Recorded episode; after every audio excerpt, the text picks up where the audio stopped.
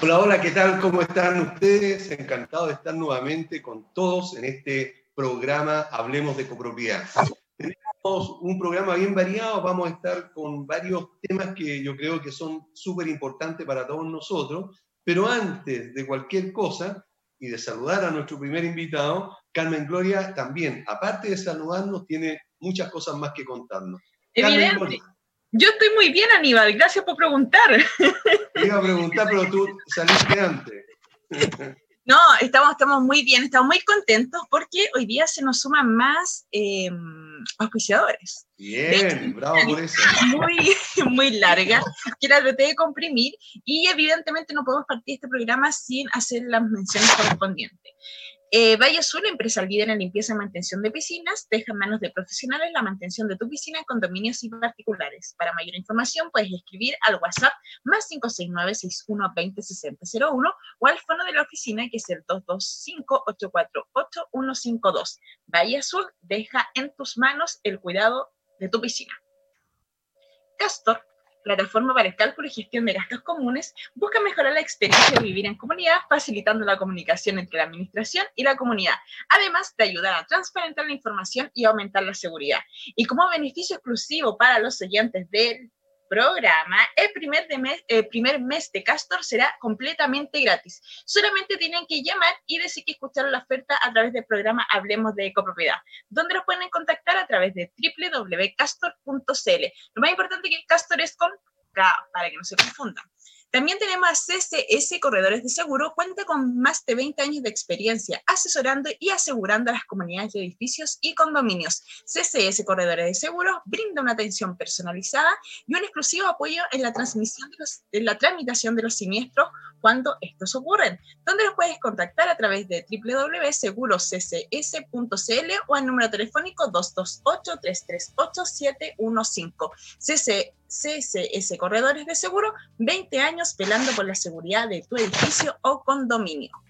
También se nos suman dos oficiadores más, que es AIS Certificadores. Es una empresa es una empresa que se especializa en la inspección y certificación de equipos de transporte vertical, tales como ascensores montacargas, escalera y rampas mecánicas, funiculares y ascensores especiales. AIS Certificadores está inscrito en primera categoría de certificadores en el registro del Ministerio de Vivienda y Urbanismo y cuenta con la acreditación ISO 9001 del 2015, que garantiza la calidad, seriedad y profesionalismo en su servicio, donde los pueden contactar a través de www.aiscertificadores.cl. AIS Certificadores, elevamos tu seguridad, ven y certifica con nosotros. Y también tenemos a ARMIS, estudio jurídico especializado en asuntos legales de condominios. Enfrenta los problemas legales de tu comunidad con especialistas en copropiedad, cobranza y derecho laboral, donde los puedes contactar a través de www.armis.cl. ARMIS, ARMIS, soluciones legales para comunidades.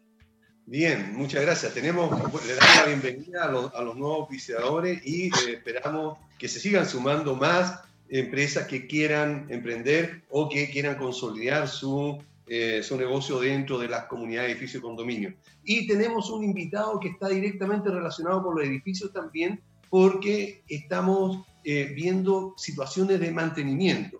Y para ello tenemos invitados, y a todos lo han estado mirando, digamos, porque está pacientemente esperando su turno, Máximo Acevedo, él es ingeniero en mantenimiento industrial de la Universidad Técnico Federico Santa María, dueño de la empresa también de, mantenimiento integral. Así se llama la empresa.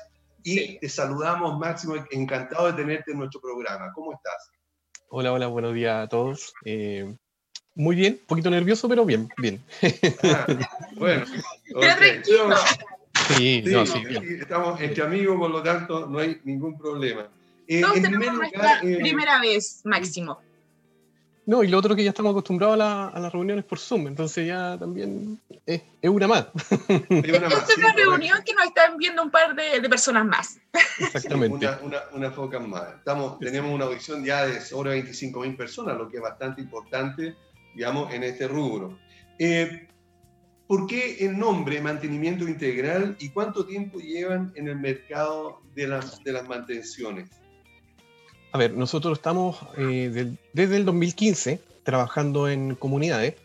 Eh, partimos en una primera etapa viendo solo salas de bomba, pero a medida que íbamos trabajando y que íbamos conociendo eh, entre administradores, comité, eh, era, era la pregunta de si acaso veíamos eh, sala caldera, si veíamos equipo electrógeno, si veíamos sensores, que, definitivamente no, no, quisimos entrar en ese rubro, pero sí ampliamos el rubro y, y en este minuto estamos viendo todo lo que son salas de bomba completa, desde el lavado de estanque hasta, hasta el cambio de iluminación de la sala, eh, los equipos electrógenos y las salas eh, de, caldera. Entonces estamos, por eso que el nombre en el fondo, porque eh, tratamos de, ser integrales, por lo menos en, esos tres equipos industriales que cuentan los edificios en este caso.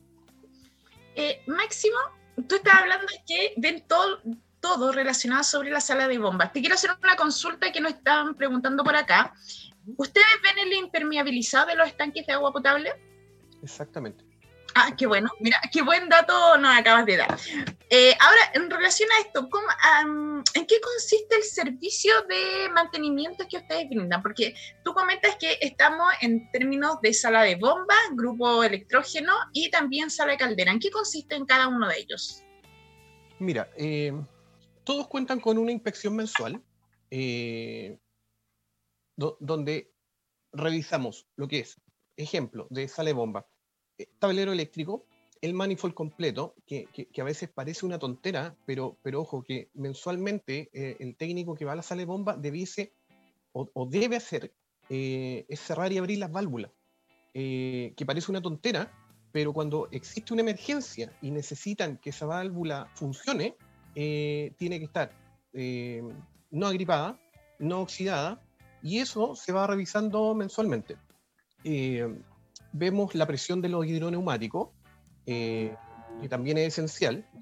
medimos temperatura de bomba, ruido, ocupamos harto, harto, harto equipo en base a mantención predictiva. hemos tratado de profesionalizar el tema eh, en el sentido de que no sea eh, el maestro con el alambrito que, va a revisar la bomba, que, era típico, y lo que hemos hecho es, aplicar instrumentación. Entonces, cuando hacemos la inspección mensual, nosotros además estamos haciendo una, un, catastro eh, con instrumentación. Y en base a eso generamos, claro, predictivo y preventivo. Máximo, ¿a qué te refieres con que miden el ruido? Porque muchas veces, claro, uno baja a la sala de bomba y escucha mucho ruido. ¿Cuándo debiésemos entender que este ruido de la bomba está, eh, va a generar un problema?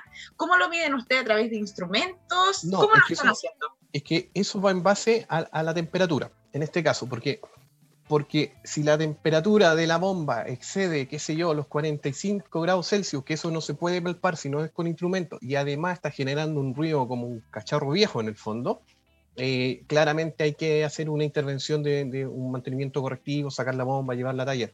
Ahora, existen instrumentos también que, tú puedes hacer medición de ruido, de vibración y un montón de cosas que pueden analizar rodamiento, pero ya ahí es subir un poco el costo de, los mantenimientos.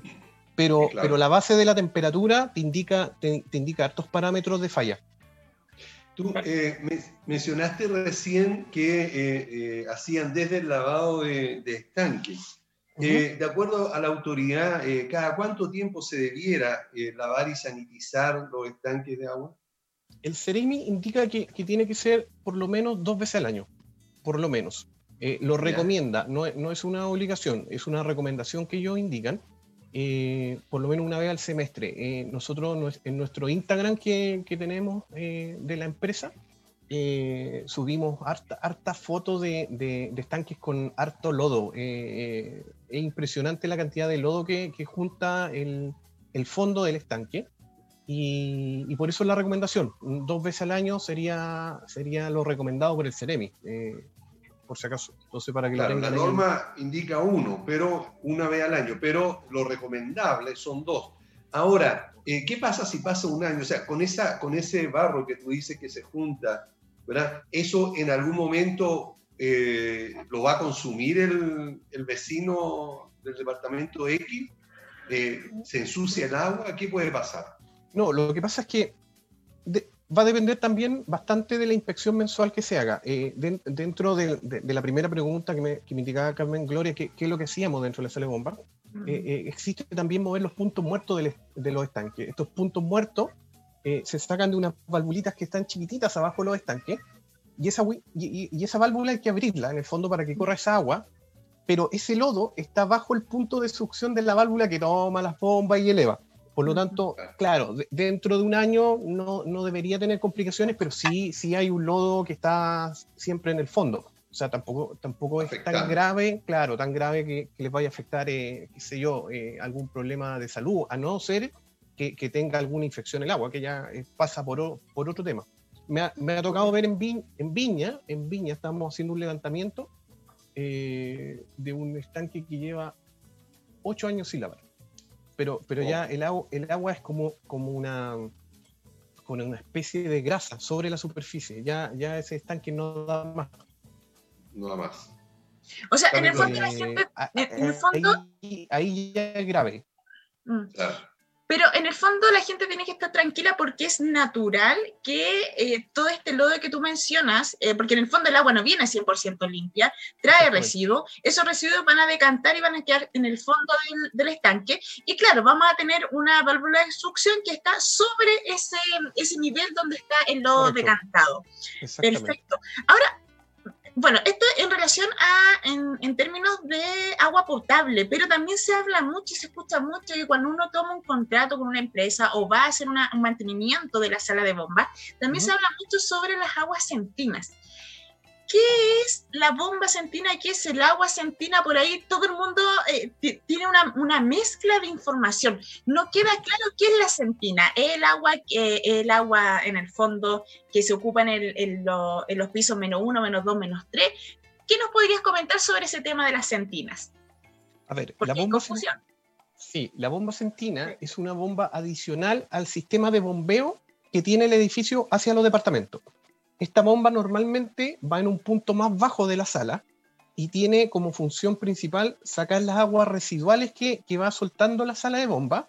Y lo otro importante, que es fundamental que esté operando y ojalá que tengan una bomba de buen caudal. ¿Por qué? Porque en caso que alguna de las válvulas de los estanques falle y se produzca alguna, algún derrame y una inundación de la sala, esa es la bomba que en el fondo da tiempo para, que la sala no se inunde completa, sino que expulse el agua hacia, hacia no sé, hacia una, una línea de, alcantarillado, hacia una línea de aguas de, de, ¿cómo se llama? De aguas lluvias que pueda tener el edificio, pero es fundamental y dentro de la inspección también se debe probar mensualmente, ojalá semanal, porque lo puede hacer un mayordomo, lo puede hacer el conserje, lo puede hacer otra persona, pero ojalá mensualmente eh, se hagan pruebas porque si esa bomba no funciona, se inunda la sala y ya estamos hablando de otros costos. quiero hacer una consulta, Máximo, en, relación a este tema de la bomba. Porque, claro, está la sala de bomba y generalmente uno ve como un pocito con agua. ¿Es recomendable que eso tenga agua o no? Porque por lo menos hemos visto que hay mantenedores que les gusta que eso mantenga el agua, hay otros que no les gusta. ¿Qué, según tu experiencia, cuál es la, es la mejor condición? ¿Que esto permanezca con agua o sin agua? Es que va a depender del tipo de bomba. Ojo ahí, puede cumplir las dos funciones sin ningún problema, pero va a depender del tipo de bomba porque hay bombas que tienen que estar cebadas. Eh, se, da el caso que deben tener por lo menos unos 10 centímetros de agua para que la bomba funcione cuando hay algún derrame o cuando hay alguna inundación. Pero por otra parte, hay otras bombas que no necesitan eh, estar cebadas, por lo tanto va a depender exclusivamente del tipo de bomba que ustedes tengan como centina y, del pozo en el fondo que, ustedes tengan, porque normalmente va cayendo un poco de agua, siempre. Y, como les digo, va a depender exclusivamente, no, no, es una norma fija, va a depender del tipo de bomba que esté asignada dentro de la sala. Ahora, como recomendación, siempre importante, eh, porque a veces se da, sobre todo en los condominios nuevos, que colocan bombas centinas casi de juguete que les llamo yo, que son muy chiquititas. Entonces no, nos da el caudal de, de, de, expulsión de agua necesario en caso de alguna emergencia. Entonces siempre recomiendo que revisen ese tipo de bomba y si pueden cambiarla por una de mejor caudal, porque efectivamente por una emergencia sí lo van a necesitar, eh, lo, puedan realizar ese cambio. Ya que estamos hablando de, la, de, la, de las bombas, ¿cada cuánto tiempo es recomendable eh, hacerle mantención a, esta, a estas bombas? Esa bomba normalmente eh, recibe harto residuo. Eh, a veces la ocupan hasta como sala de como, como zona de aseo. Barren y, tiran, y tiran la basura al, al, pozo de la bomba sentina. Entonces es recomendable también, por lo menos, eh, cada tres meses, por lo menos, hacer una limpieza. Tampoco, tampoco requiere un, gran mantenimiento, pero por lo menos sí una limpieza para sacar los cuerpos eh, sólidos, eh, porque estas bombas, algunas tienen la capacidad de, moler sólido, succionarlo y enviarlo hacia la superficie. pero, pero si hay papel o hay otro tipo de, de, cuerpo extraño que pueda taparla, cada tres meses es recomendable por lo menos una limpieza que, en el fondo se lo pueden pedir al mantenedor que esté dentro de la inspección. Perfecto. Mensual. Máximo, tenemos una, una, consulta y esto nos está haciendo un auditor. Nos comenta que su edificio tiene seis bombas, ya de agua, estamos hablando de agua potable. No obstante, hay cuatro malas. Él no entiende eh, cómo eh, proceden que tenemos cuatro y cuatro malas y aún así sigue funcionando el edificio. La pregunta es cuánto hay que hacer el mantenimiento y en qué consiste el mantenimiento. ¿Basta con ir a mirarla o hay que hacer algo más? Hay que llevarla a un taller, hay que abrirla. Eso no está consultando. Ya, bueno, es que primero, normalmente las bombas, o sea, perdón, las salas son diseñadas con alguna sobredimensión. Por lo tanto, él tiene seis y podría funcionar con una, pero está forzando esa bomba, eh, y, me ha pasado en algunos edificios que en el fondo eh, la bomba trabaja 24/7 y aumenta la temperatura y, los vecinos empiezan a reclamar que no tienen, no tienen presión de agua para el califón y un montón de cosas. Ahora, lo que, lo que debiesen hacer es primero eh, saber si el tema es eléctrico, porque podría estar en el tablero, o de la bomba. Entonces hay que, hay que separar si es la parte mecánica o la parte eléctrica. Ahora, dependiendo de cuántos años tengan las bombas sin funcionar, porque puede, puede, puede que la persona que está preguntando sería bueno saber cuánto tiempo están sin funcionar, porque si llevan más de un año y medio, dos años, es recomendable sacar la bomba y llevarla a taller y hacer, hacer en el fondo una revisión eh, Mira, Mira, de hecho, me comenta que ellos ingresaron hace poco al comité y le enviaron el presupuesto por el cambio de las cuatro bombas. Entonces está con la sorpresa. Ya, pero, pero ojo, porque eh, siempre es recomendable llevarla a taller y evaluar, porque a lo mejor eh, es solamente en limpieza, cambio de sello y cambio de rodamiento y las bombas van a funcionar y se van a ahorrar ese dinero, pero, pero eso lo va a detectar eh, la empresa en el taller. Claro, No, no, o sea, no, no, podríamos, no podríamos adivinar ni, saber qué tienen las bombas si en el fondo no la llevamos a taller, no la desarmamos y, no vemos qué tiene adentro.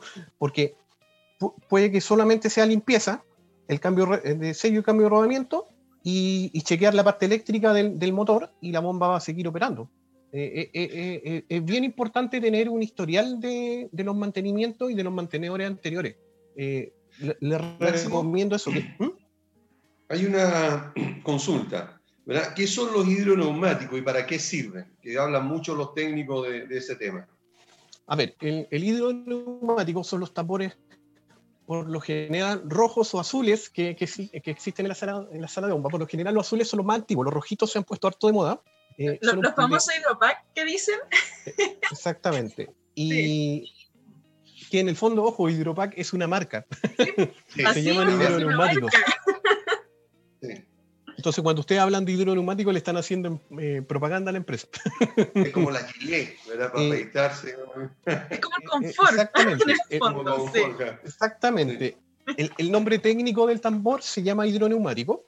Eh, existen de varias, claro, existen de varias capacidades y tiene, y tiene la función principal de mantener presurizada la línea del edificio. La, la, la, vertical que alimenta de agua a los departamentos por otro lado, eh, cumple la, función de que la bomba no encienda cada rato.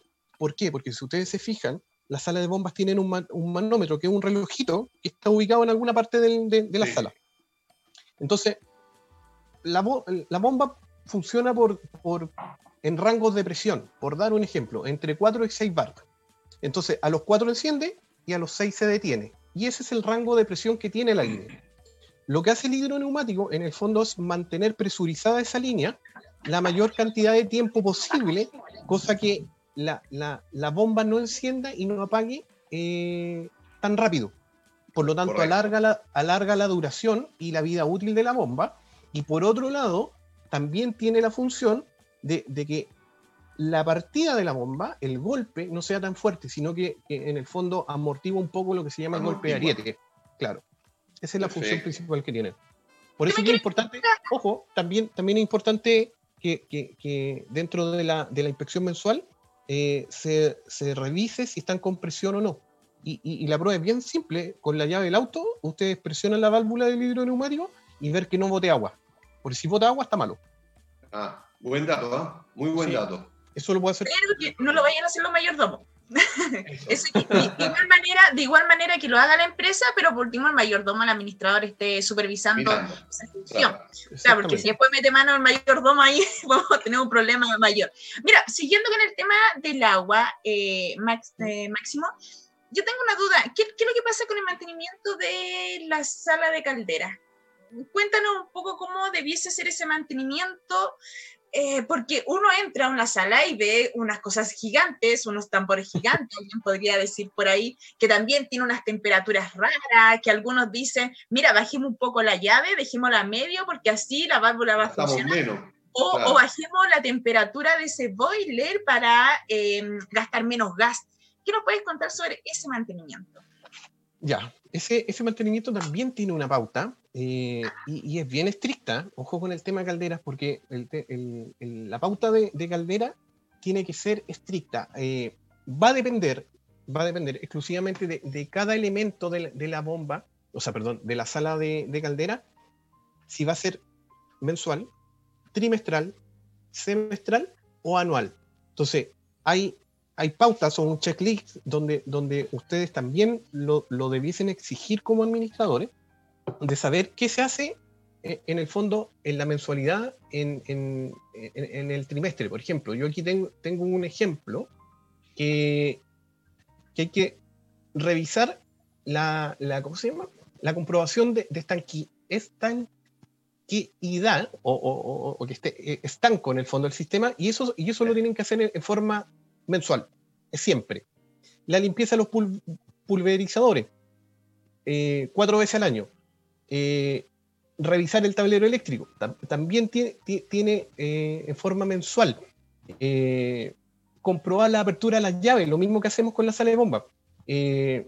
comprobar los sentidos de giro, todo lo que tiene que ver con las bombas de circulación, las tuberías, los filtros, los sistemas de regulación, tienen que regirse por la pauta. y eso el mantenedor se los tiene que hacer llegar.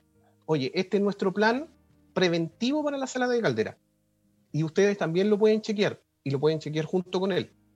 Entonces, eh, es importante el tema de la pauta, obviamente va a depender del modelo de la caldera, del tipo de caldera, eh, pero, pero las pautas son, son prácticamente muy similares entre, una, eh, entre los distintos modelos en el fondo. Nos están haciendo una consulta bien cortita.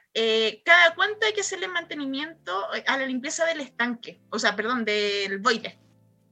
El boiler esto está, está en el fondo, sistema de regulación, un minuto, motor eléctrico, corte de ventilación. Ya, el boiler debiese ser a lo menos, a lo menos, eh, una vez al año hacer la inspección y, en base a lo que indique la inspección eh, generar el mantenimiento. Pero sí tiene que tener todo, todo está basado, ojo, en la inspección, ¿vale? Correcto. Bien. Se nos está acabando el tiempo, te queremos darte las gracias, Maximiliano, por haber estado con nosotros, pero antes, la última pregunta. Si algún administrador o comité de administración quisiera contactarte, ¿cómo lo hace? ¿Dónde te puede ubicar o puede ubicar a tu empresa? A través del correo eh, mantenimiento.integral.ed de edificio arroba gmail.com o al celular 9423 00386. Bueno. Ojo que realizamos levantamiento en forma gratuita, entregamos un informe técnico del Estado, de, los tres equipos. eh, son, es, parte de nuestro trabajo. Perfecto. ¿Y, qué pasaría? Sería mucha nuestra patudez si, por ejemplo, eh, te llama alguien y te dice que te escuchó en la radio, eh, tú le puedes hacer alguna atención si es que llegan a algún acuerdo económico? Por supuesto, por supuesto. Sí, un, un, 15% menos de lo que están pagando actualmente. Ah, perfecto. mira, quedó, quedó buenísimo. Ok. Bueno, muchas gracias, Máximo. Encantado de haberte tenido en nuestro programa. Creemos disculpa, de que. Aníbal, disculpa, Aníbal. A ver, tú dijiste un 15% menos de lo, de lo que pagan en el mantenimiento mensual. En el mantenimiento mensual. Perfecto. Wow. Es, fuerte, ¿ah? Es bastante importante. Así que, buenísimo. Bien, pues. que te vaya sobre todo cuando tienen el pack.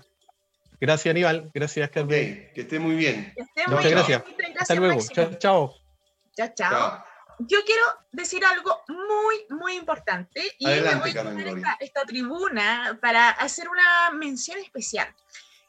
Eh, Radio Hoy, a partir de esta semana, está transmitiendo y está saliendo a través del canal 131 o 131 del cable operador Zapping TV la nueva forma de hacer televisión. El primer cable operador sin cables pueden descargarlo a través de su Smart TV o a través de celular. Ah, muy bien. Entonces, además estamos saliendo en televisión. Qué buena noticia. Qué buena noticia. Así que ya saben, ya. ¿Dónde? ¿Cómo? ¿Cómo? ¿Cómo? Sí, lo pueden, El operador, el operador sin cable es Zapping TV y el canal es el 131, para que lo sepan. De igual manera, nosotros vamos a estar eh, informando a través de redes sociales para que ahí se puedan conectar. Perfecto, excelente. Bueno, ya se nos fue. Me, me eh, encantó, Máximo. Oye, súper sí, en términos de cómo se hace los mantenimientos, lo más importante es que sean mantenimientos preventivos, que no lleguemos a la circunstancia de que todo sea correctivo. Y hay algo súper importante en relación a la pregunta que nos hizo el auditor respecto a si tenemos que hacer el cambio de las bombas inmediatamente o en primera instancia debiesen irse a una revisión. Muchas veces tomamos un edificio, vemos este edificio, los comités y nos llevan presupuesto de cambio de todo. Esto es tan así, tan no, llamen, yo creo que ahí a mantenimiento integral. Y bueno, si toman la, el mantenimiento, un 15% de descuento. 15% de descuento, no es malo, ¿ah? está bastante en el bien. de hecho, claro, si lo sacamos anualmente, puede ser un ahorro importante para las comunidades, especialmente en este, en este tiempo en que hay ciertos problemas económicos en algunas comunidades. Así que buenísimo por eso, encantado de haber estado con Maximiliano, con Máximo, perdón. ¿Cómo, eh, Máximo? sí. Eh, vamos a tener prontamente eh, a un experto también en prevención de riesgo. Ahora mismo, después de nuestra pausa, vamos a conversar con él. me parece que ya tenemos que irnos a la pausa o no. No sé, no tengo información. exactamente, exactamente. Hay que irnos. Ah, muy bien, perfecto. Y yo ya lo estoy echando. Perfecto. Bien, nos vamos a una pausa y volvemos con el, con el invitado. Así es. Bien, ya estamos de vuelta otra vez en el programa Hablemos de Copropiedad y tal como le habíamos dicho, vamos a hablar sobre un tema bastante importante que está relacionado con la prevención de riesgo. Pero antes, Carmen Gloria, como siempre, tiene algo importante que contarnos. Por ahora les voy a decir dos cosas muy importantes. Uno es AIS Certificadores. Es una empresa que se especializa en la inspección y certificación de equipos de transporte vertical, tales como ascensores, montacargas, escaleras y rampas mecánicas, funiculares y ascensores especiales. AIS Certificadores está inscrito en la primera categoría de certificadores de registro de vivienda perdón, de registro del Ministerio de Vivienda y Urbanismo y cuenta con la acreditación de la ISO 9001 que garantiza la calidad, seriedad y profesionalismo de su servicio, donde los pueden encontrar en www.aiscertificadores.cl. AIS Certificadores, elevamos tu seguridad, ven y certifica con nosotros. Y también tenemos a ARMIS, estudio jurídico especializado en asuntos legales de condominios. Enfrenta los problemas legales de tu comunidad con especialista en copropiedad, cobranza y derecho laboral, donde los pueden encontrar en www.armis.cl. ARMIS, soluciones legales para comunidades. Y también no pueden olvidar que eh, a partir de esta semana se está transmitiendo eh, todos los programas de Radio Hoy.cl a través del operador Zapping TV, donde los pueden encontrar en, en el canal 131 de Sapin TV o 131 y recuerden muy bien que lo pueden descargar a través de el Smart TV o bien a través de su celular.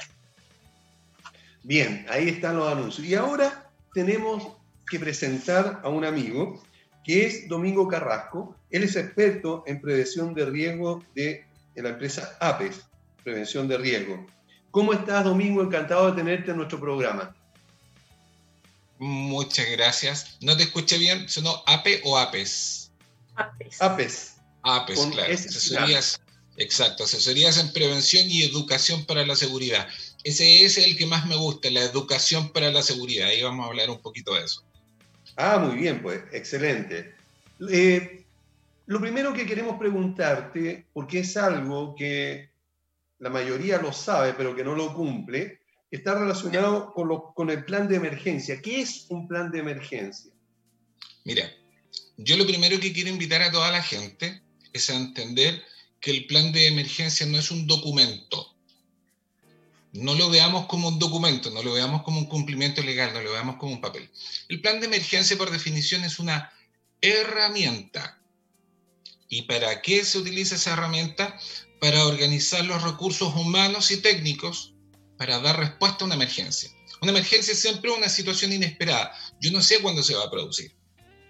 Y no siempre puedo evitarlo. Porque hay cosas que si un vecino se quedó dormido con una estufa prendida, ni modo, no tengo una cámara dentro del departamento del vecino para saber que se va a producir un incendio. ¿Qué me permite a mí hacer el plan de emergencia? Organizar a las personas, organizar los recursos materiales, organizar los recursos técnicos para que cuando se desate esta emergencia, ojalá que no, ojalá que hayamos hecho antes todo lo necesario para que no ocurra. Pero si ocurre, debemos estar preparados para responder en tiempo y en eficiencia. Eso es el plan de emergencia. El plan de emergencia me dice qué debo hacer, cómo hacerlo, por qué hacerlo, cuándo hacerlo, quién debe hacerlo, con qué objetivo debe hacerse. Y todo eso se plasma en el plan de emergencia. En el fondo, eh, domingo es el antes, durante y después, que generalmente se escucha mucho en términos de, de, lo que es un plan de emergencia. Exacto. En el fondo tenemos que entender que también es evacuación. Ahora, ¿por qué es obligatorio contar con el plan de emergencia? Claro, muchas veces se piensa porque si la ley lo dice, es obligatorio. Pero más allá de eso, ¿tú recomiendas que a pesar de que no sea obligatorio, este esté disponible? Mira, y, y, por eso les decía yo que no lo veamos como un documento. ¿Cachai? Es como, es como que yo te diga, Carmen Gloria, ¿tú tienes que llevar a tus niños a vacunarse? Sí, porque es lo que se manda.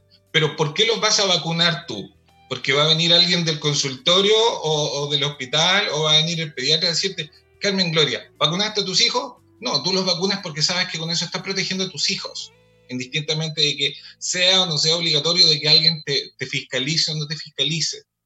Entonces, ¿por qué debemos hacerlo? Porque es la manera en que nos preparamos. Te, cuento una anécdota sumamente simple. Estando eh, conversada con eh, un capitán de una compañía del Cuerpo Bombero de Santiago, y tuvieron un caso en donde llegaron a un edificio a apagar el fuego, el carro se para al frente, se conecta con la red seca, que es esta siamesa, esta Y que está generalmente al frente, y no podían apagarlo porque no había agua. Y no había agua y llamaban y llamaban y llamaban. Conclusión, se bajó uno de los muchachos del carro y dio vuelta a la manzana y se dio cuenta de que habían dos tomas de red seca. Se perdieron más de 30 minutos de apagar eso porque estaban metiendo agua por el lugar equivocado. ¿Por qué el conserje no lo sabía? Porque no había un plan de emergencia. Porque a él no se le instruyó. Cuando yo le hago un plan de emergencia a la comunidad, te hago el documento que es el que presentas en Carabineros y Bomberos, una versión resumida para la inducción de los funcionarios y de la, de la comunidad, y yo mismo le hago la inducción a los funcionarios. Y les explico, mira, para este edificio en particular, porque ojo, aquí está el pecado horrendo de copiar y pegar. Ah, no, me consiguió un plan de emergencia del edificio Los Tres Chanchitos. Claro, entonces yo me consigo el plan de emergencia. Edificio Los Tres Chanchitos, venía Los Chanchitos 555. ¿Y dónde viste tú? No, yo vivo en el edificio Las Palomas. Entonces tomo el plan de emergencia del edificio Los Tres Chanchitos, me lo llevo al edificio Las Palomas. Y eso es un, no es un error, es un horror porque los edificios son distintos, porque tienen estructuras distintas. Algunos son rectangulares, otros son cuadrados, otros son, no sé, tienen más pisos, menos pisos, subterráneos, etc. Entonces, tú no puedes tomar un plan de emergencia y copiarlo. Porque si es por eso, claro, estamos de acuerdo que el plan de emergencia tiene una matriz y reconoce una serie de elementos comunes. Pero hay cosas que son absolutamente específicas. Y por eso es que cuando yo voy a un edificio, yo llego a las 10 de la mañana y a veces estoy hasta las 4 de la tarde. Y lo recorro literalmente desde la azotea hasta el menos 4, creo que el más grande que he visto en Francisco Villagra, en Ñuñoa, que tiene 4 niveles de subterráneo de estacionamiento. Y lo he recorrido así. No, no, no lo puedo hacer de otra manera. Ok, Domingo, eh, entendiendo una situación que es eh, muy, muy real aquí en nuestro país. ¿Qué ocurre cuando un edificio o condominio no cuenta con un plan de emergencia? Y ojo, cuando hablo de no cuenta, estoy diciendo que también puede estar desactualizado, que entre ambas, entre quienes no lo tienen y lo tienen desactualizado, no me, eh, no, no me equivoco si digo que el 80% está pasando de las comunidades están en esa situación. ¿Qué pasa cuando no existe este, este plan, de emergencia? Mira, compartí un webinar con una empresa hace semanas atrás respecto a esto mismo y voy a ser peligrosamente honesto y anticomercial. La probabilidad de que te fiscalicen y vaya alguien de la municipalidad al Ministerio de Vivienda y te pregunte, ¿tiene usted su plan de emergencia? La probabilidad es bajísima. De hecho, cuando yo consulté en municipalidades y en el Ministerio de Vivienda y Urbanismo cuál era la multa por no tenerlo, no lo sabía nadie. Ahora, a mí lo que menos me importa es la multa, porque sí veo situaciones que son complejas. Y yo la invitación que reitero es, no lo veamos como un documento, veámoslo como una herramienta. Me ha tocado ver, por ejemplo, me toca conversar con un muchacho y le digo, en caso de incendio, ¿qué haces tú? Evacúo el edificio entero. ¿Pero por qué? Porque es lo que me dijeron. ¿Pero quién te lo dijo? Es que es lo que se hace. Entonces, analizando rápidamente, por ejemplo, si tú tienes un edificio de 15 pisos y tienes un incendio en el quinto, ¿para qué vas a hacer bajar personas de 10 pisos hacia arriba? Que eh, hagamos un ejercicio rápido 10, departamentos por piso, en 10 pisos son 100 departamentos. A un promedio de 4 personas son 400 personas que tienes que hacer bajar. El incendio se desata a las 4 de la mañana. Haces bajar a las 4 de la mañana a 400 personas por una escalera.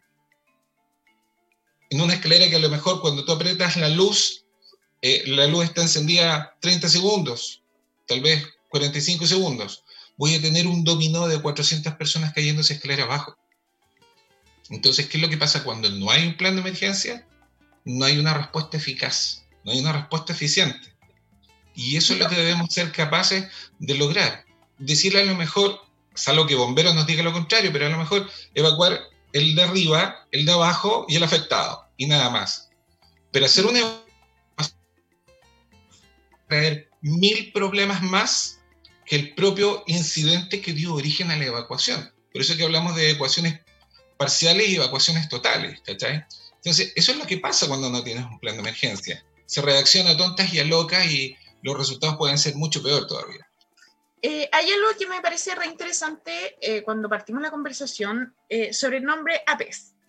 ¿Ya? APES. en, en, el fondo tú induces o indicas el término de educación en seguridad.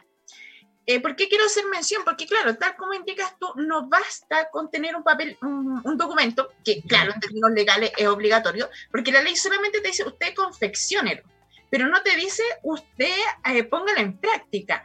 Eh, de acuerdo a experiencia, a ver, nosotros también tenemos experiencia en términos de que sabemos que hay eh, edificios en particulares que hay mucho flujo de gente porque hay mucho arrendatario, por ejemplo. Ahora bien, ¿cada cuánto debiese hacerse estas pruebas, empezar a, a, indicarle a la gente qué es lo que tiene que hacer? Porque yo creo, a, modo personal, no creo que yo hago plan de emergencia, eh, lo sociabilizo dentro de, la, de los residentes y hasta ahí no más queda. Esto debiese hacerse periódicamente, cada seis meses, por ejemplo, está reforzando quizás una circular mensual eh, en este aspecto para el administrador para apoyar este, este plan de emergencia, cosa que en el fondo yo recuerdo muy bien cuando hace muchos años atrás uno andaba en micro, no sé si ahora será tan así, y uno se sentaba detrás de este chofer en las micro amarillas y aparecía el cómo utilizar un extintor. Eso era educación pasiva. Yo creo que todos los que anduvimos en, en, en una micro teníamos que leerlo porque no nos quedaba de otra. ¿Esto es bueno reforzarlo de igual manera en las comunidades de esta manera? Mira, te comento, en este instante yo tengo un edificio en donde el plan de emergencia lo resumimos en un PowerPoint. Tú sabes que el PowerPoint yo lo puedo transformar en un MP4. Hicimos el video y lo pusimos en las pantallas que están afuera del lobby del primer nivel y dentro del ascensor. Entonces, ¿qué tienes tú? Una persona que cada vez que sube, claro, a lo mejor va a ver la publicidad de la pizzería que está a la vuelta, porque estas pantallas tienen un objeto eh, comercial, evidentemente, pero hay una instrucción tan simple como la siguiente. Mira, mira qué puntual, mira qué chiquitito, y a veces no lo vemos. Dice, si se queda atrapado en el ascensor, y es una de las láminas, es uno de los slides, dice, llame inmediatamente a bomberos e informe el lugar en el que se encuentra. Y para este caso, está ahí, dice Avenida Recoleta, creo que es algo así como 870, frente al Totus de Recoleta con Santos Dumont. ¿Cachai? Pero súper certero. Entonces, tal como dices tú, hay que hacer difusión. Mira, una invitación bien interesante que le, lo conversaba yo con un administrador que me decía, oye, pero la gente apenas va a las asambleas. ¿Cómo los invito? A la difusión del plan de emergencia. Oye, súper simple, gástate unas lucas, cómprate un par de bonitas linternas e invita a la gente y diles que entre los asistentes a la de seguridad y evacuación del edificio se van a regalar, se van a asociar, enseñar. Otra cosa, alguien en el edificio maneja redes sociales, hagamos un Instagram. Y en el Instagram vamos poniendo material. Yo puedo desarrollar ebooks. Si a mí un, si un edificio me dice, oye, y tú podés preparar un material para toda la comunidad, de hecho yo lo preparo que es el material de instrucción. Entonces eso yo lo utilizo. Bueno, parece que se quedó pegado, ¿sí? Pero Domingo, ¿cómo se lo explica? Bueno, aquí tenemos que actuar nosotros en, términos de reforzar lo que indica Domingo, eh, la difusión. Oye, me, gusta el dato de eso. Claro, si la gente no viene, nosotros llamemos a la gente, pero de una manera de persuadirlo a través de regalo. Yo creo que es muy interesante. Oh, se nos fue. Ahí se nos, fue, parece. Pero bueno, esperemos que llegue. Es muy importante lo que acaba de decir, digamos, en cuanto a la forma de, llegar a, a los residentes tu pregunta fue muy acertada en el sentido. Aquí está, ¿ves? Domingo. ahí estamos de vuelta, ¿me veo? ¿Me escuchan? Sí, todo bien. Ok, resumiendo lo que se me quedó en el, en el último segundito. Tenemos un Instagram del edificio, no sé, puede ser, hagamos algo. Hagamos una suerte de mailing masivo. Generemos actividades. Yo los invito a usar todo el potencial que nos dan las redes sociales para hacer difusión y, la, disposición está a generar material. Yo lo, ya lo hice con, un edificio. Eh, te escuchaba recién, Domingo, te escuchaba recién de que tú incluso aportas a eso, ¿verdad? Puedes diseñar, digamos, este tipo de, información para que las comunidades lo, lo, puedan transmitir a través de sus redes o en video si es que tienen, tienen pantalla, etcétera. ¿Sí? ¿Se nos fue otra vez? ¿Sí? ¿Se nos fue? Bueno, esperemos que vuelva. Sí, pero, de igual manera, eh, claro, Domingo indica que él, eh, eh, dentro de su servicio está preparar informativo, el preparar toda, la, toda la documentación ¿Para qué? Para que en el fondo se pueda hacer una difusión de lo que se está hablando en términos del plan de emergencia, abocado que básicamente a la educación de cada residente. si alguien lo quiere ubicar, creo que lo puedo ubicar, Aníbal, ahí. ayúdame en www.apes.cl. Sí, claro. Sí, apes.cl. Así y, eh, Pues le vamos a pedir si vuelve el teléfono donde lo puedan ubicar también. Si no, ah. nos comprometemos a darlo. Ah, déjame, lo, tienes. Perfecto. Déjame, buscarte inmediatamente a Domingo. Ya. Ok. espérame, espérame, espérame, espérame. Ahí está. Ahí está, volviendo, aquí está volviendo Domingo. Oye, eh, hemos estado complicados con la señal. Sí, pero, pero estamos bien de todas maneras. Eh, algo muy importante que tú acabas de decir o has dicho ya en dos o tres oportunidades, Domingo, que está relacionado también con la capacitación, con la educación específicamente. Yo creo que eso es súper importante dentro de las comunidades, tal como estaba diciendo Carmen Gloria, y una forma es eh, difundirlo a través de las redes sociales o de estos videos. Pero también, ¿quién puede capacitar o educar, por ejemplo, a los trabajadores de los edificios, incluso a quienes estén interesados, a los residentes, que estén interesados en capacitarse o por lo menos en entender cómo funcionaría el plan de emergencia? Mira, cuando yo hago la propuesta de servicios del plan de emergencia, yo, entre otras cosas, tengo asegurado al menos dos sesiones de capacitación para personal y para la comunidad. Y volviendo a lo que te decía a ti, que me preguntaba Carmen, la educación para la seguridad. Si a mí una comunidad me dice, oye, Domingo, ¿sabéis que la capacitación que hicimos el sábado pasado generó un buen rumor? ¿Tú puedes venir de nuevo? Absolutamente. Y no te voy a cobrar dos, tres UF por venir de nuevo. Mira, yo soy, yo soy prevencionista de formación minera y partí como prevencionista siendo capacitador de la mutual del IST.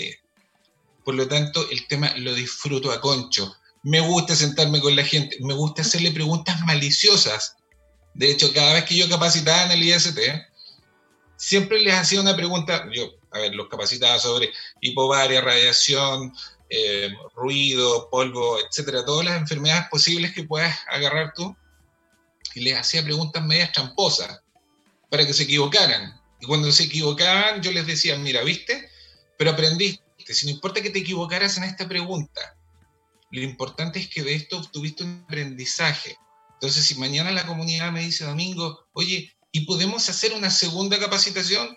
Dale, aseguramos una Coca-Cola de dos litros y estamos al otro lado. No, te voy a cobrar más. Lo voy a disfrutar, no hay problema. Me voy a llevar, eh, Domingo, la tarea de la Coca-Cola de dos litros, porque nosotros tenemos una capacitación después más adelante que tenemos que eh, hay otro, otro tema que también es re importante tú haces, si bien haces plan de emergencia, eh, y eso nos queda súper claro, la forma, y, yo creo que estamos muy de acuerdo con Aníbal, en el procedimiento, sobre todo en términos de educación, más que un documento simplemente o un informe.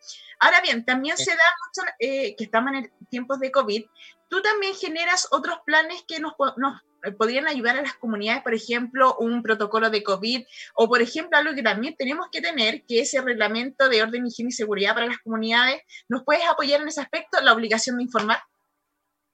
Les comento. Eh, bueno, en mi Instagram, que es Apes Asesorías, eh, puse un par de videos, unas presentaciones cortitas al respecto. Actualmente estoy trabajando en la elaboración de un protocolo COVID, como debe ser como el sexto edificio que estoy haciendo lo mismo. ¿ya?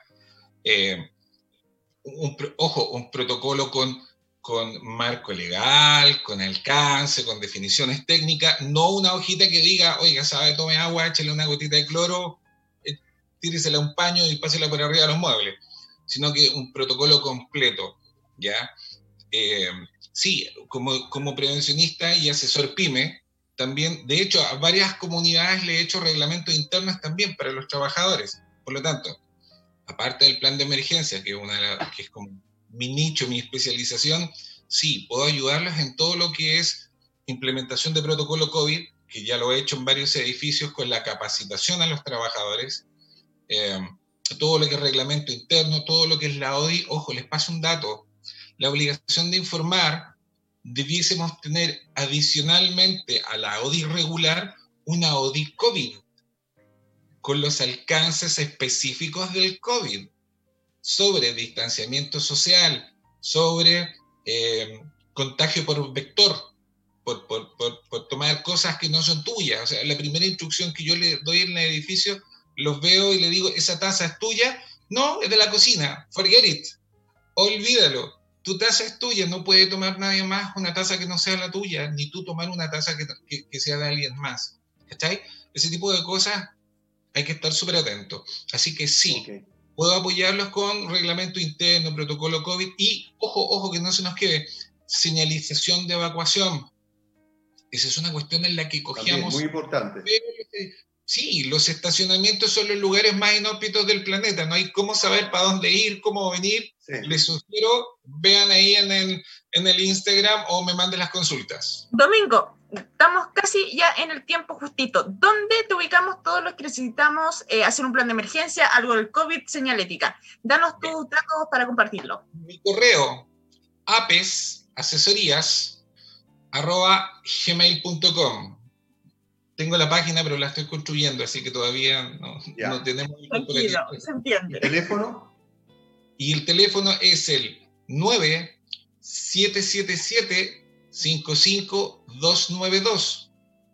Y el WhatsApp, porque tuve una pelea con la compañía, tengo un WhatsApp aparte, es el 978357766. Ese es mi WhatsApp. Bueno, Domingo, muchas gracias por haber estado con nosotros. Estuvimos con Domingo Carrasco, experto en prevención de riesgo de APES, prevención de riesgo. Eh, queremos desde ya dejarte invitado para una nueva oportunidad, Domingo, porque hay mucho tema para tratar. Así que va a quedar la invitación abierta para programarnos para más adelante. Que estés muy bien, muchas gracias por estar con nosotros. Gracias por todo, Domingo, que estés muy bien, cuídate. Gracias a ustedes también, Y, antes de irnos, eh, evidentemente hacer mención a Valle Azul, empresa líder en limpieza y mantención de piscinas, deja en manos de profesionales la mantención de tu piscina en condominios y particulares. Para mayor información pueden escribir al fono WhatsApp más 569-6120-6001 o al teléfono de la oficina que es el 225-848-152. Valle Azul deja en nuestras manos el cuidado de tu piscina. Castor, plataforma para el cálculo y gestión de gastos comunes, busca mejorar la experiencia de vivir en comunidad, facilitando la comunicación entre la administración y el condominio, además de ayudar a transparentar la información y aumentar la seguridad. Y como beneficio exclusivo para los oyentes del programa, el primer mes de Castor es gratis, solamente con llamar y decir que escucharon la oferta en el programa, donde los pueden encontrar en www.castor.cl. CCS Corredores de Seguro cuenta con más de 20 años de experiencia asesorando y asegurando a las comunidades de edificios y condominios. CCS Corredores de Seguro brinda una atención personalizada y un exclusivo apoyo en la tramitación de los siniestros cuando esto ocurren, donde los puedes contactar a través de www.segurosccs.cl o a través del número telefónico 228 338 715. CCS Corredores de Seguro, 20 años velando por la seguridad de tu edificio o condominio. Aníbal, nos vamos a un corte y volvemos con más temas a conversar.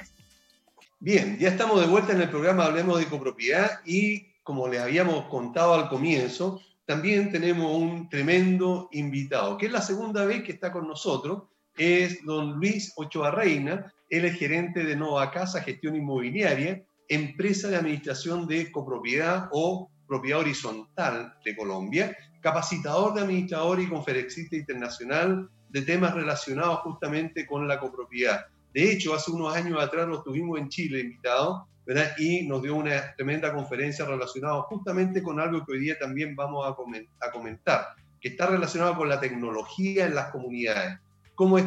Ah, perdón, pero antes, Carmen Gloria tiene que decirnos algo. Deja que ahí Luis por lo menos pueda contestar con Y yo después a Luis le voy a contar algo. Ah, ya, correcto. Te saludo entonces, Luis. ¿Cómo estás? Qué gusto de tenerte con nosotros.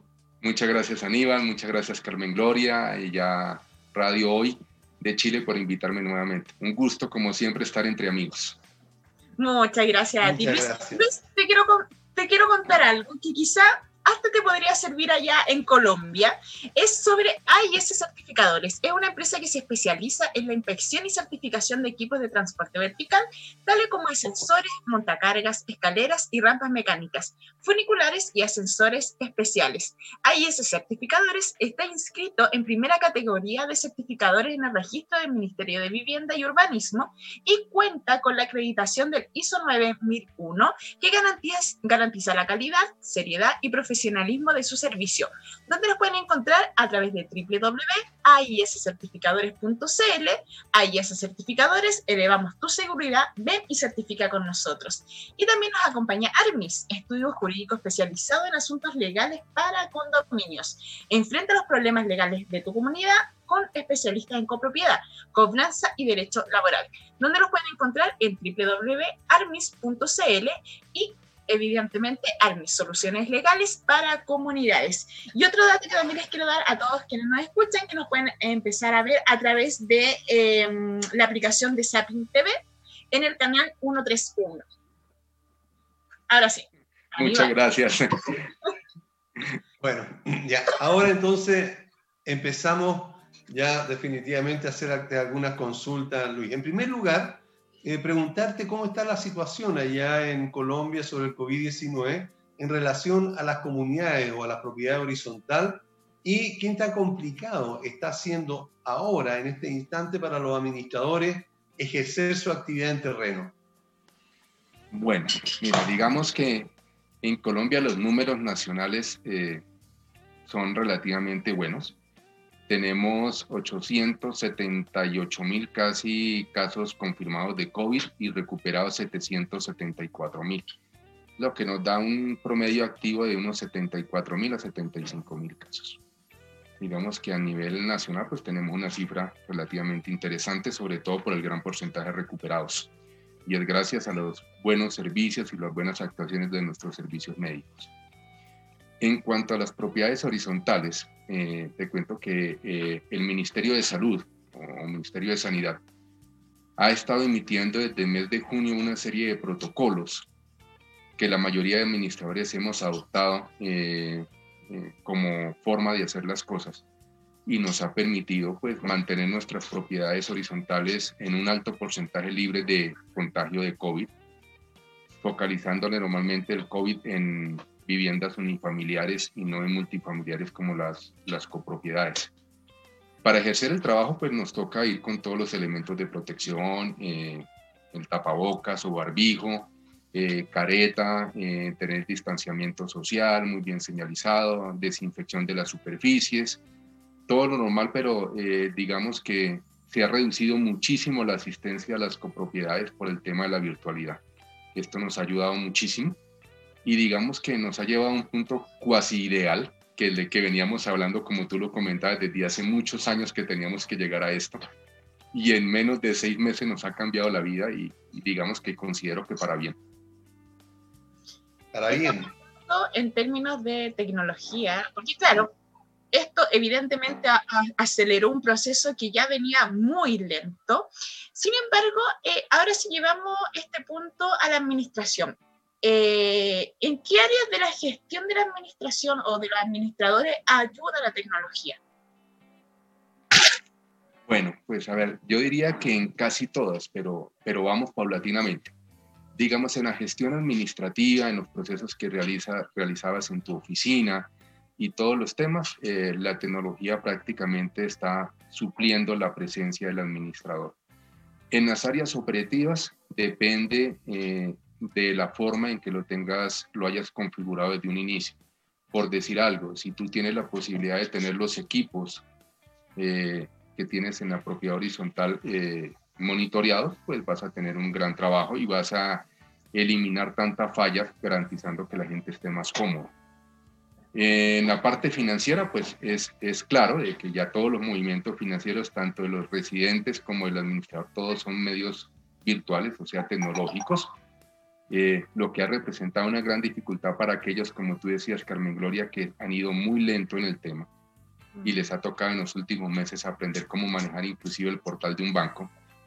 Eh, y eh, digamos, en, la parte de convivencia y comunidad, pues es, es, algo que la misma situación nos ha limitado a todos y en cierta forma se ha estabilizado. Lo que sí hay, hay, que ser un poquito claro en el tema es que teniendo toda la gente en casa, a veces los ánimos se, se elevan muchísimo, eh, el nivel de tolerancia se ha reducido con el tema de los ruidos, nos ha cambiado los horarios a todos, ahora puedes encontrar gente haciendo ejercicio a las 2 de la mañana, otros haciendo conferencias a las 2 de la mañana, niños jugando a esa hora.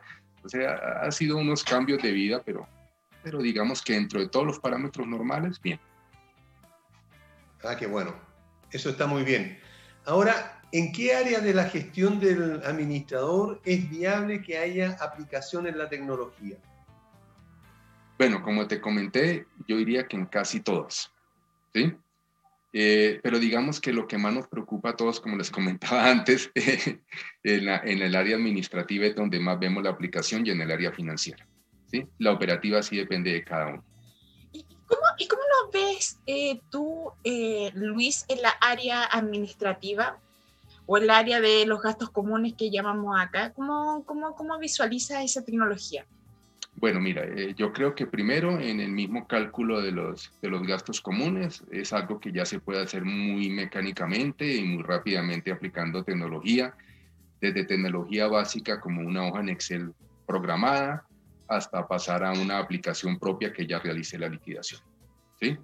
Eh, en el área de envío de la misma factura o cuenta de cobro o documento o estado de cuenta, pues también tienes una gran ventaja eh, antiguamente de pronto se hacía eh, escaneándola, volviendo a la PDF y luego enviándola a cada correo, lo que significaba un gran cúmulo de trabajo. Ahora eh, aplicaciones como el Excel lo hacen directamente, las aplicaciones lo hacen directamente, entonces digamos que el tiempo se redujo mucho. en el pago, pues obviamente las personas directamente en el banco realizan sus pagos por medios electrónicos y tú en, a través del portal de cada entidad financiera puedes descargar los pagos día a día y llevar tus cuentas prácticamente al día, al día anterior. ¿sí? Ya a esta hora de, en, Chile, que son más o menos las 12 y cuarto, 12 y 20, ya seguramente si tienes una buena rutina, ya tienes los pagos hasta el día de ayer y ya sabes quién te pagó y quién no. Entonces, pues ya puedes estar preparando para ejercer una labor de pagos a tus proveedores de mantención y todo lo demás de manera, diría que mucho más rápida y más eficiente.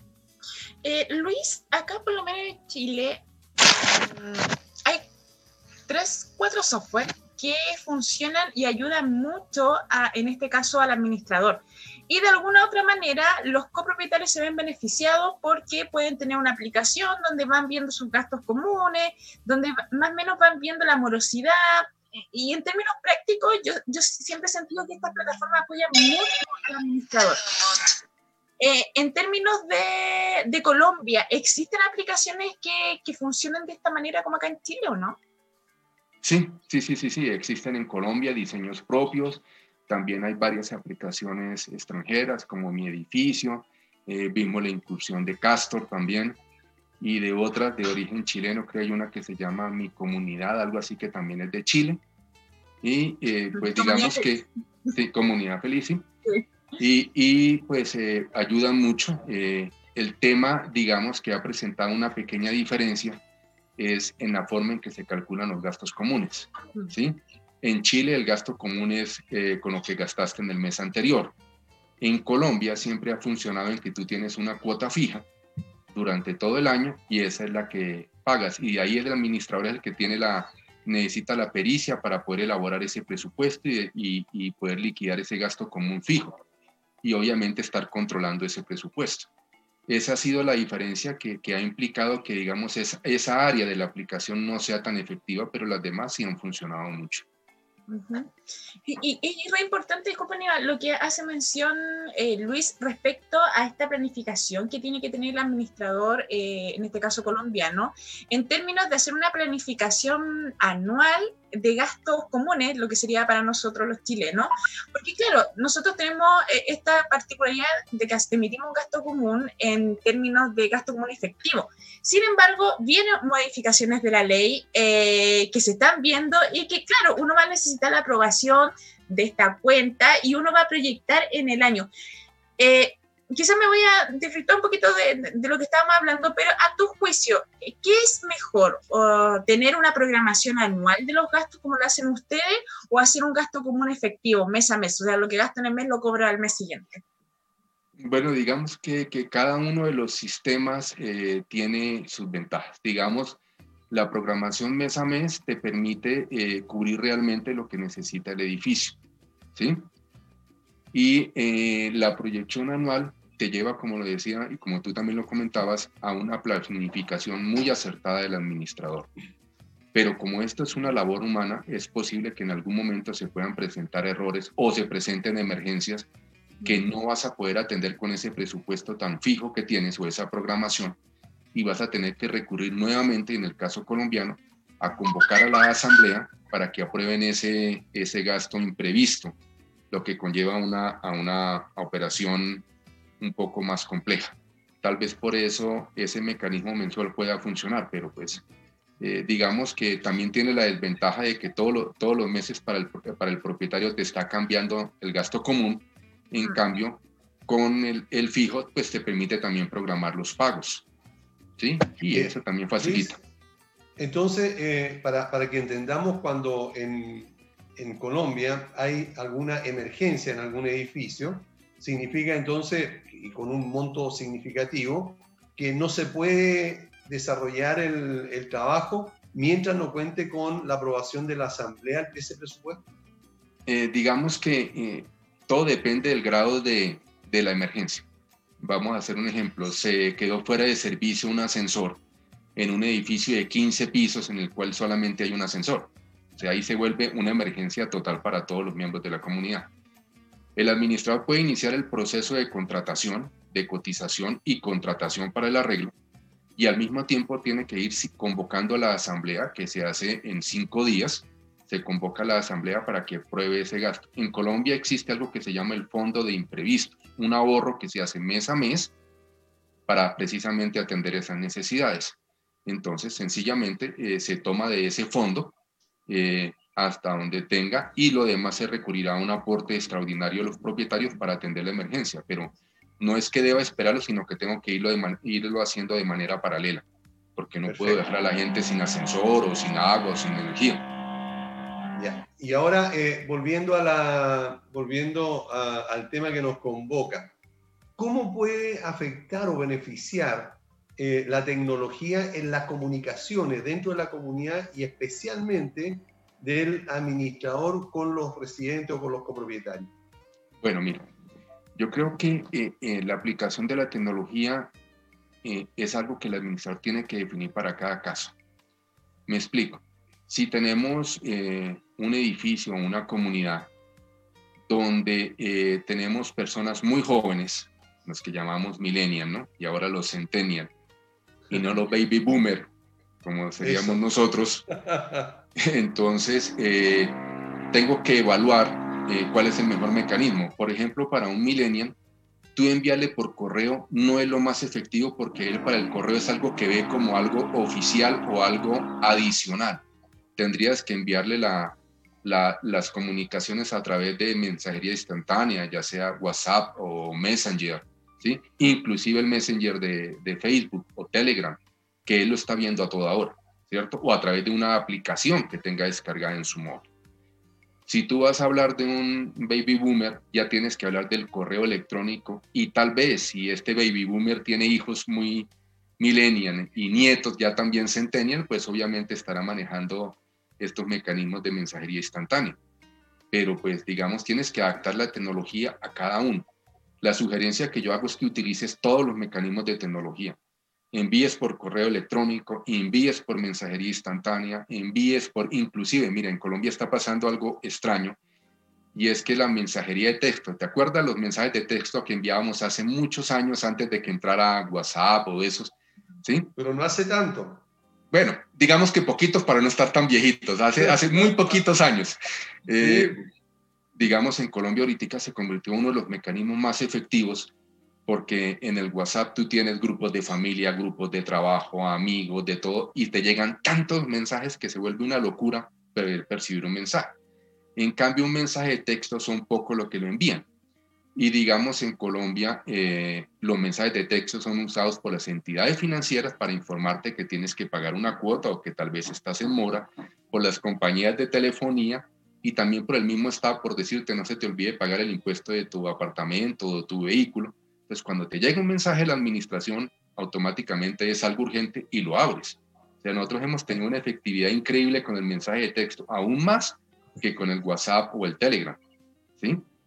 Entonces, eh, hay que aplicarlo de acuerdo a cada administrador. Y algo que es importante, el administrador debe tener el registro de propietarios y residentes completamente al día. Digamos, en Colombia y creo que en Chile también está la ley de protección de datos o habeas data. Entonces tienes que tener la aprobación de la persona para recibir información por esos medios. Entonces, esto significó que para que lo puedas aplicar, debiste estar, haber tenido una organización previa. Y si no lo tenías, lo estás haciendo y estás en el paso de hacerlo. ¿Sí? Pero pues eh, debes, debes iniciar cuanto antes para que puedas tener esa comunicación inmediata con tus, con tus usuarios, con tus propietarios. Perfecto. Hay Ok. más una pregunta, eh, Luis, y claro, estamos hablando en términos de comunicacionales, de que se pueden informar a través de la tecnología. En términos de cobranza de gastos comunes también. Pero ¿cómo yo puedo aplicar la tecnología en los mantenimientos y en las reparaciones? Esa pregunta quiero que me la contestes a la vuelta de un corte, pero antes les voy a comentar lo siguiente. Valle Azul, empresa líder en limpieza y mantención de piscinas, deja en manos de profesionales la mantención de tu piscina en condominios y particulares. Para mayor información, puedes escribir al fono WhatsApp más 569-6120-6001 o el número de eh, la oficina que es el 225-848-152. Valle Azul, deja en nuestras manos el cuidado de tu piscina. Castor, plataforma para el cálculo y gestión de los gastos comunes, busca mejorar la experiencia de vivir en comunidad, facilitando la comunicación entre la administración y la comunidad, además de ayudar a transparentar la información y aumentar la seguridad. Y como beneficio exclusivo para los oyentes del programa, el primer mes de Castor es gratis, solo con llamar y decir que escucharon la oferta en el programa, donde los pueden encontrar en www.castor.cl. CCS Corredores de Seguro cuenta con más de 20 años de experiencia asesorando y asegurando a las comunidades de edificios y condominios. CCS Corredores de Seguro brinda una atención personalizada y un exclusivo apoyo en la tramitación de los siniestros cuando esto ocurre. Contáctalos a través de www.segurosccs.cl o al número telefónico 228-338-715. CCS Corredores de Seguro, 20 años velando por la seguridad de tu edificio o condominio. Eh, Vamos a una pausa y volvemos. Ya estamos de vuelta con el programa Hablemos de Copropiedad. Tenemos un tremendo invitado, Luis Ochoa de Colombia. Él es administrador de comunidades, pero también es capacitador de administradores de propiedad horizontal en su país.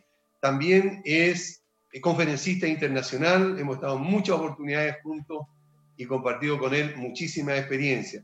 Eh, tenemos, antes eso sí que continuar, que Carmen Gloria nos va a comentar algo que para nosotros es muy importante.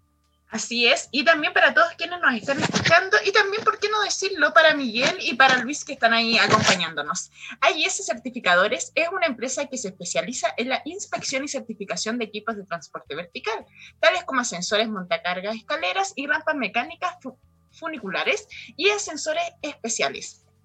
AIS Certificadores está inscrito en la primera categoría de certificación en el registro del Ministerio de Vivienda y Urbanismo y cuenta con el con la acreditación de la ISO 9001, que garantiza la calidad, seriedad y profesionalismo del servicio, donde los pueden encontrar en aiscertificadores.cl. AIS Certificadores, elevamos tu seguridad, ven y certifica con nosotros. ARMIS, estudio jurídico especializado en asuntos legales de condominios. Enfrenta los problemas legales de tu comunidad con especialistas en copropiedad, cobranza y derecho laboral, donde los pueden encontrar en www.armis.cl. .cl, Armis, soluciones legales para comunidades. Bien, ahora Había- sí había quedado una había- pregunta pendiente. Sí, había una pregunta que eh, quedó pendiente, que claro, estuvimos analizando la tecnología en términos de gastos comunes, en términos de comunicación. Eh, pero ¿cómo la tecnología nos ayuda en el mantenimiento y en las reparaciones, Luis? Bueno, mm, yo diría que podríamos hacerlo como en dos etapas, ¿sí? Digamos la primera, eh, como en una atención rápida eh, a, los, a los problemas que se presenten en el edificio.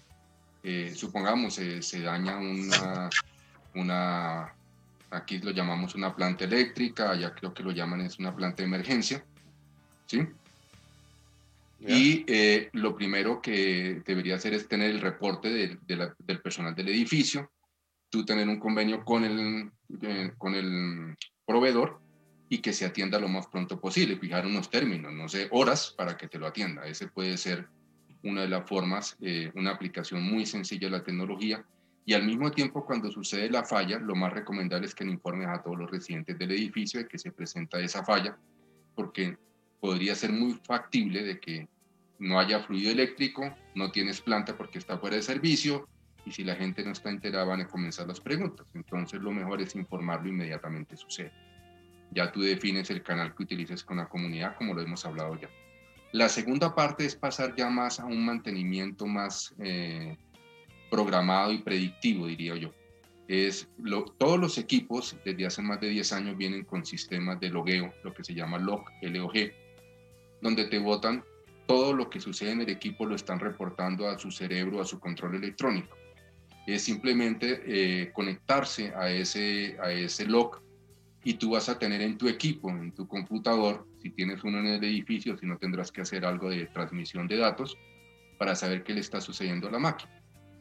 Cualquier máquina es como los vehículos que tú tienes hoy en día, que te van avisando qué le está fallando, te dan un código de falla y tú debes llevarlo, en el caso de un automóvil, al taller. Aquí te van reportando la falla y la vas reportando inmediato a la empresa de mantención y vas a evitar que el equipo falle.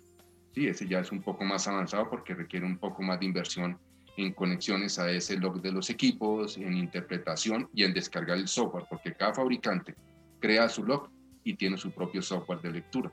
Entonces es ubicarlo y descargarlo y te va a funcionar perfectamente.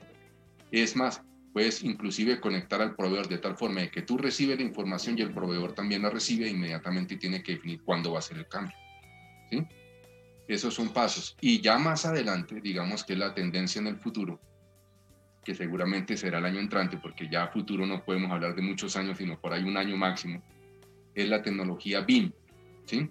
Es la tecnología en la cual se hace modelado en 3D de los edificios, de toda su conformación, de sus tuberías, sus equipos, y ahí se pueden prever e identificar los sitios de los daños y prever los, los daños que se puedan presentar movimientos del edificio. Eso significa monitorear el edificio a toda hora. Entonces esa va a ser la tecnología. Si tú lo ves, puedes buscarlo en internet, miras tecnología BIM y ya te das cuenta hacia dónde se va a enfocar la administración de, de, de copropiedades. Bueno, eh, pasando a otro tema, eh, Luis, pero que también para nosotros en Chile es súper inquietante, que está relacionado con las eh, asambleas no presenciales. En, Colombia lleva mucho tiempo eso funcionando. Mi pregunta es, ¿existe allá una realidad? O sea, a pesar de que la ley lo, permite, ¿hay ejemplos o hay, digamos, experiencia de asambleas virtuales? Sí, sí, digamos, como tú lo dices, esto está eh, autorizado desde la ley 675, que es el régimen de propiedad horizontal desde el año 2001. Pero tengo que ser honesto, se venía aplicando muy esporádicamente, eh, más como una necesidad en, en determinadas épocas Ustedes saben que en Colombia eh, se tiene que realizar esa asamblea en los tres meses siguientes al vencimiento presupuestal. Generalmente es en los tres primeros meses del año. Y eso muchas veces coincidía sobre todo en los edificios de oficina y en los parques industriales donde están las grandes empresas con las juntas de socios de las empresas. Entonces era muy complicado realizar una asamblea y se optaba por la opción no presencial o virtual, pero como digo, muy esporádicamente. Esta pandemia en Colombia nos inició el 5 de marzo en plena temporada de asambleas. Nos obligó a suspender todas las asambleas y duramos en aislamiento obligatorio hasta el 30 de junio, con lo cual pues la única opción que no se nos brindaba era la asamblea virtual, pero tengo que reconocerlo, muy pocos eh, sabían cómo se efectuaba una asamblea virtual.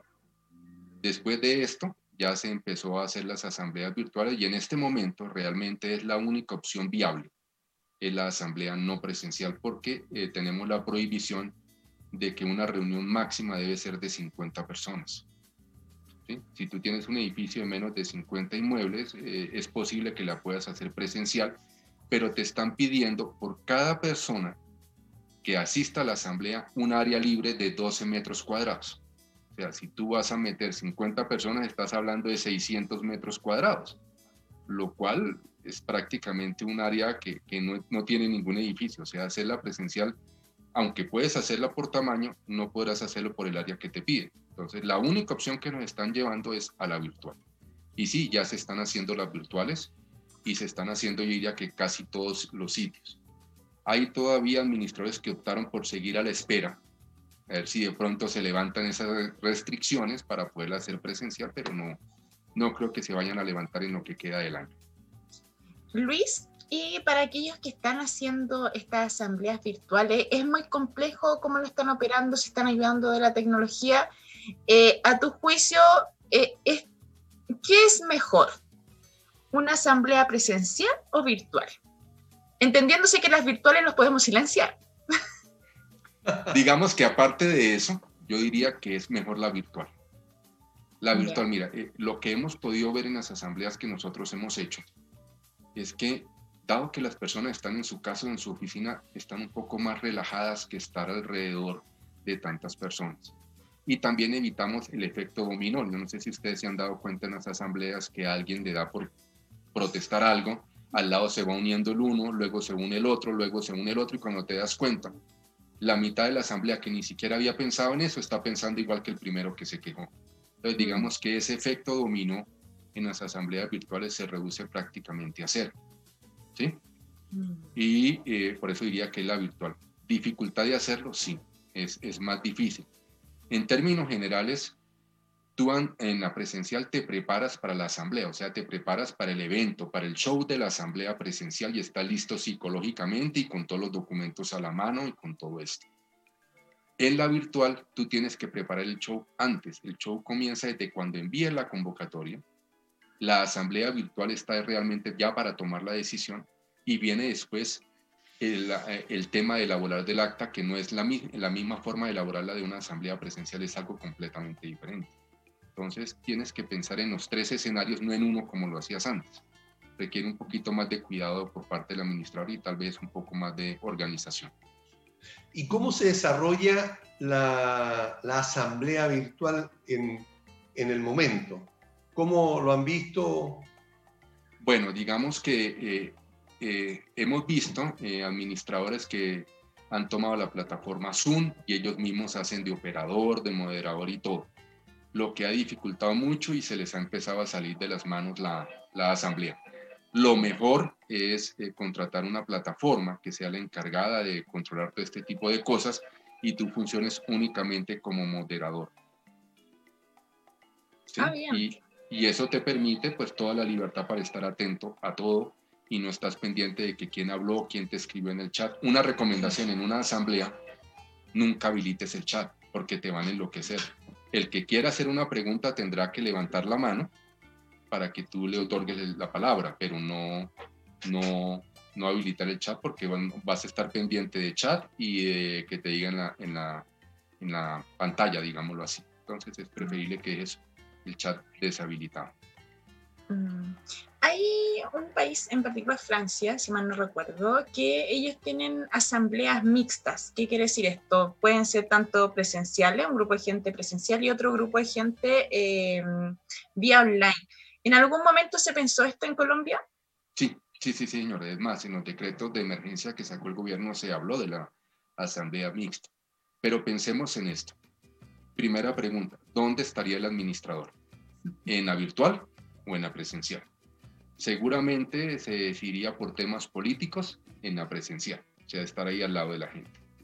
Ok, entonces eso significa que debes tener una infraestructura para el salón donde tú estás, lo normal que harías en una presencial, sonido, video, grabación y todo lo demás. Y aparte de eso tienes que sumarle un componente más que es la conexión a Internet de tal capacidad para que te permita hacer la virtualidad. ¿Sí? Pero no olvides que en la presencial debes cumplir las restricciones de distanciamiento social, área disponible y capacidad de los salones. ¿Sí? Está previsto, pero pues eh, tienes que ya pasar a evaluar cuál es la mejor que puede hacer el administrador. Ahora debes estar, debes contar seguramente con la plataforma, el moderador de la plataforma y alguien que te ayude para decir que te están haciendo una pregunta en la plataforma y al mismo tiempo una pregunta en el salón. Requiere un poco más de logística para que puedas desarrollar bien la, la reunión. Hasta este momento eh, no tengo conocimiento de que en Colombia se haya realizado una mixta, precisamente por ese inconveniente logístico. Mm. Ok. Bueno, y para terminar, ¿qué proyecciones ves, Luis, para las aplicaciones tecnológicas en las administraciones de las copropiedades? Bueno, yo te lo podría decir algo en una frase muy sencilla. La tecnología llegó para quedarse. Y la única opción que tenemos es adaptarnos. Y entre más rápido lo hagamos, vamos a tener mejores resultados. No creo que vayamos a regresar a lo que teníamos antes. Esto ya no, no es viable. Eh, digamos, ¿por qué lo digo? Mira, eh, ya los que están, eh, nuestros, digamos, con ciudadanos, los millennials, están fascinados, están enamorados de esto y no quieren salir de esto. Era su ideal y ya lo tienen. Los centennials estaban también pensando inclusive más allá y ya lo tienen. Los únicos somos los baby boomers que estamos como en la mitad de las dos cosas que no sabíamos cuál. Pero y que ya nos adaptamos. Y ya nos, ya nos adaptamos y ya nos tocó quedarnos. Ya pensar en que vamos a regresar a lo de antes va a ser muy complejo. ¿Sí? La sugerencia es adaptémonos, busquemos innovación y, y sigamos adelante en esta hermosa profesión que es la administración de comunidades. Perfecto, ok. Eh, Luis, disculpa Aníbal, igual es triste porque en el fondo el administrador también eh, es cercano con la gente, eh, interactúa. Entiendo este proceso que ya, ya, ya es un cambio, que nos vamos tecnología, o sea, en el fondo reuniones virtuales. Por lo menos yo soy de la, quizás de los más antiguos, quizás me veo joven, pero en el fondo tengo esa mentalidad que, pucha, que lata que incluso no se pueden hacer asambleas presenciales hay gente, tenemos que entender que hay gente eh, en edificios que mucha gente mayor y ellos necesitan muchas veces estas conexiones que todavía no son tan amigos de la tecnología. Yo creo que tampoco tenemos que olvidarnos de ello. Y claro, tal como indicas tú, el administrador sí, de igual manera, va a estar presente a través de toda esta tecnología que están dando. Por ejemplo, si estamos enviando informativos, si estamos sociabilizando y difundiendo nuestro trabajo, evidentemente se hace mucho más presente el administrador, no necesariamente físicamente, pero sí a través de toda la difusión de medios de comunicación. Sí, así es. Digamos, eh, el ser humano por sí es muy social. Sí, yo creo que eso ha sido una de las cosas, estar aislado y estar separado de, de, nuestros amigos y de todo esto nos ha afectado mucho a todos. ¿sí? Mm. Pero pues, eh, no sé, yo diría que en el caso de la administración de comunidades o de propiedad horizontal, como se le dice en Colombia, es, es, es algo que, que, va a cambiar o que cambió ya definitivamente y que no será muy difícil que retorne. Eso sí, como, como tú lo dices, Carmen Gloria, sin evitar el contacto humano, sin evitar la cercanía, sin evitar ayudar a las personas, pero sí va a ser en otra forma, no tal vez no viéndonos tanto. Y en cuanto a las personas mayores, pues está su familia los se reúnen vía eh, eh, llamadas virtuales, videollamadas y todo, o sea, ya digamos que ya nos llevó todo esto como un tsunami a acomodarnos a la nueva realidad, no hay otra opción. Bien, tenemos que terminar, se nos está acabando el tiempo. Con Luis Ochoa, él es gerente de Nova Casa Gestión Inmobiliaria, empresa de administración de propiedad horizontal, capacitador de administradores y conferencista internacional en temas relacionados con la propiedad horizontal. Querido Luis, muchas gracias por haber estado con nosotros. Eh, agradecemos mucho eh, tu, conocimiento y que quieras compartirlo con eh, los administradores y copropietarios chilenos. Muchas gracias Aníbal, muchas gracias Carmen Gloria, a Miguel, a Radio Hoy, gracias por la invitación y siempre a la orden, lo que necesiten con mucho gusto. Muchas gracias Luis, que esté muy bien. Que esté muy bien. Gracias, ok. y, nosotros, y nosotros nos estamos despidiendo sin antes hacer un pequeño llamado a Valle Azul, empresa líder en limpieza y mantención de piscinas. Deja en manos de profesionales la mantención de tu piscina en condominios y particulares. Para mayor información puedes escribir al fono WhatsApp más 569-6120-6001 o al teléfono de la oficina que es el 225-848-152. Valle Azul deja en nuestras manos el cuidado de tu piscina. Castor, plataforma para el cálculo y gestión de los gastos comunes, busca mejorar la experiencia de vivir en comunidad, facilitando la comunicación entre la administración y la comunidad, además de transparentar la información y aumentar la seguridad. Y como beneficio exclusivo para los oyentes del programa, el primer mes de Castor es gratis. Solamente al decir que escucharon la oferta a través de esta vía, donde los pueden contactar a través de www.castor.cl. CCS Corredores de Seguro cuenta con más de 20 años de experiencia asesorando y asegurando a las comunidades de edificios y condominios. CCS Corredores de Seguro brinda una atención personalizada y un exclusivo apoyo a la transmisión, en la tramitación, perdón, de los siniestros cuando esto ocurre. Contáctalo a través de www.segurosccs.cl o en el número telefónico 228-338-715. CCS Corredores de Seguro, 20 años velando por la seguridad de tu edificio o condominio. Y tampoco no se les puede olvidar que estamos, eh, Radio Hoy, a partir de esta semana, está transmitiendo a través de Sapin TV, eh, una aplicación que ustedes la pueden descargar a través de su Smart TV o en celulares. ¿En qué canal? En el canal 131. Ok, bien pues, ya estamos llegando a nuestro, al fin del programa. Lamentablemente se nos está acabando el tiempo. Queremos darle las gracias a todos por habernos escuchado y habernos sintonizado y ahora también habernos visto a través de eh, canal 131 de Sapin TV, ¿verdad?